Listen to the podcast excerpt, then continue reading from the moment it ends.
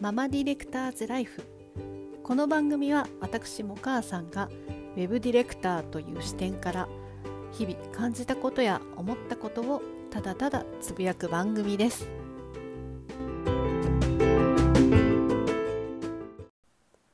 はい今日のテーマは結局ウェブディレクターってどんな仕事なのっていうところなんですけどえー、まあこれは本当に多岐にわたると思うんですよ。人によるって思ってます、まあ、皆さんやってることもねその今いる環境っていうのも違うと思うんですよ。もう完全にウェブサイト制作を受託している制作会社さんに勤めてらっしゃるディレクターさんもいらっしゃれば、え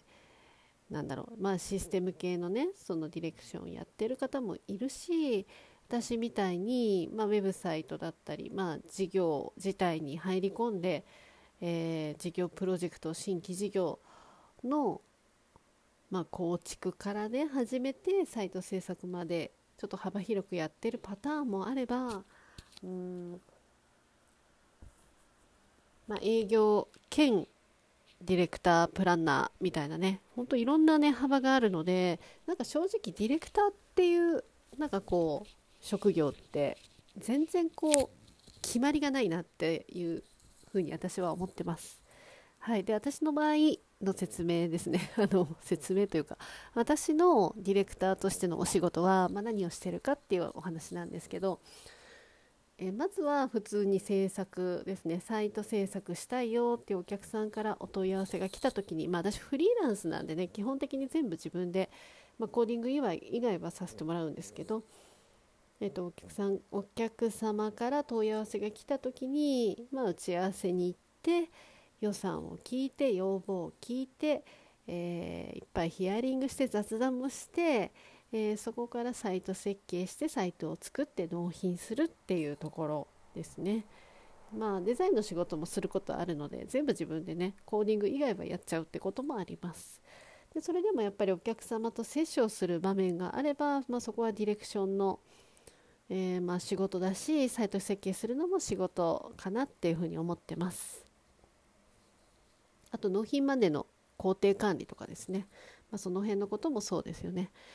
あとはそうですね私のディレクターとしての仕事なんですけど、まあ、今ちょっと名称が変わってアソシエイトマネージャーという名前をいただいて、まあ、要は外部の協力者っていう立場で、えー、特にウェブだけにはこだわらず新規事業の立ち上げ運営をさせてもらってるところがあります。これはちょっと珍しいケースだと思うんですけど、えこれは私がお母さんだっていうことの経験を買ってくださって、まあ、あの参加させていただいてるっていうこともあります。あとは事業に対してまあ提案ができるっていうところで、えー、いろいろねお手伝いさせていただいてるというちょっと珍しいケースですねこれは。ま、もちろんウェブサイトを作ったりアプリを作ったりして、えー、その事業をま支援していくっていうことも一つ仕事としてさせてもらっています。まあ、もう一つがですねコンサルですねなかなかコンサルってちょっと言っちゃうとなんか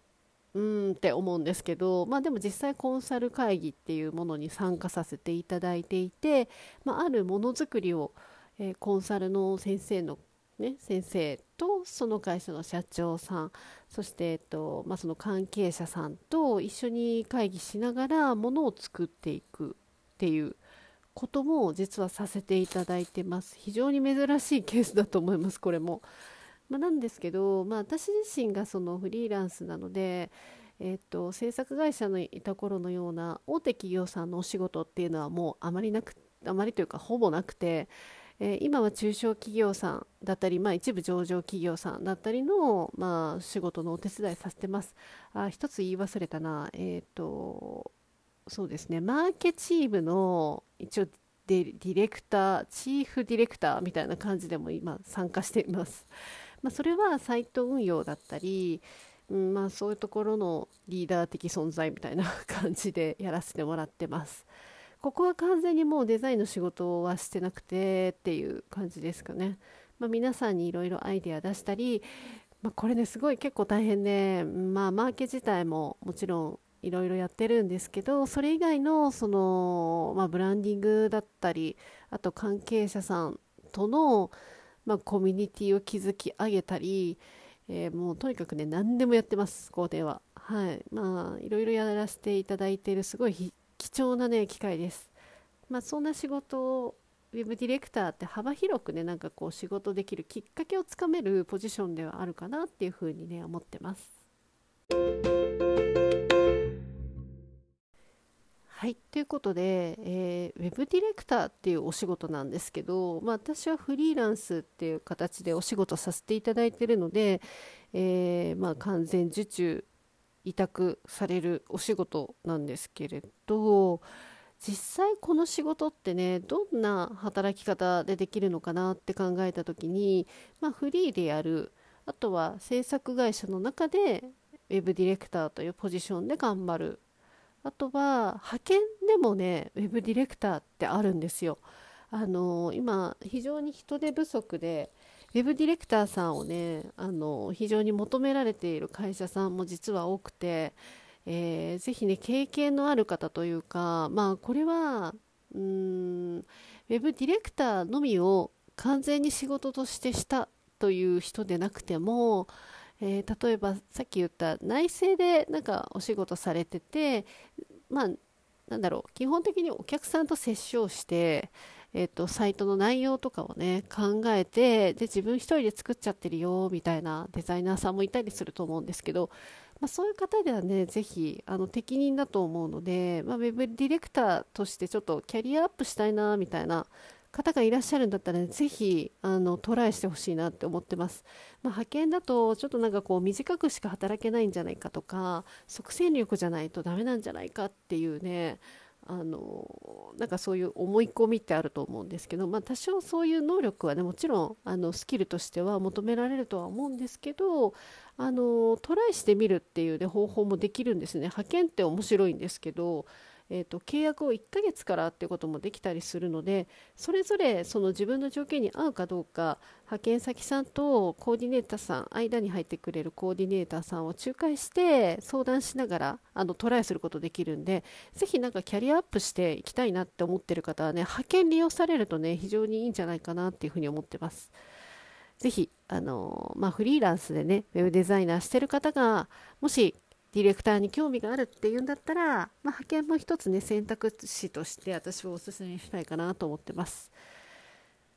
まあ、そんな感じでウェブディレクターって、えー、まあなんかこう特にこのこのこれができるからじゃあなれるよとかっていうのがちょっとないのでなかなか難しいと思うんですけど、まあ、一つのサイトをね限られた予算と限られたスケジュールとそのお客さんの要望とゴールを叶える内容を考えるっていうところができれば、まあ、デザイナーさんでもね実はそういうことやってるって方いらっしゃると思うのでまあ時にはデザインだけをやる。でも時にはディレクターだけをやる。みたいな感じでいろんなポジションだけでもこう活躍できるね。幅が広がればすごく仕事もね楽しくなると思うしそのディレクターとして活躍した経験が今度デザインにも絶対行きますしもちろん逆にデザインでえー、経験したことがディレクターに生きるってことは絶対にありますので、まあ、なんかこう双方向でねディレクターになったらもうディレクターしかできないとかそういうことはないと思うのでぜひあのお試しいただきたいなって思います。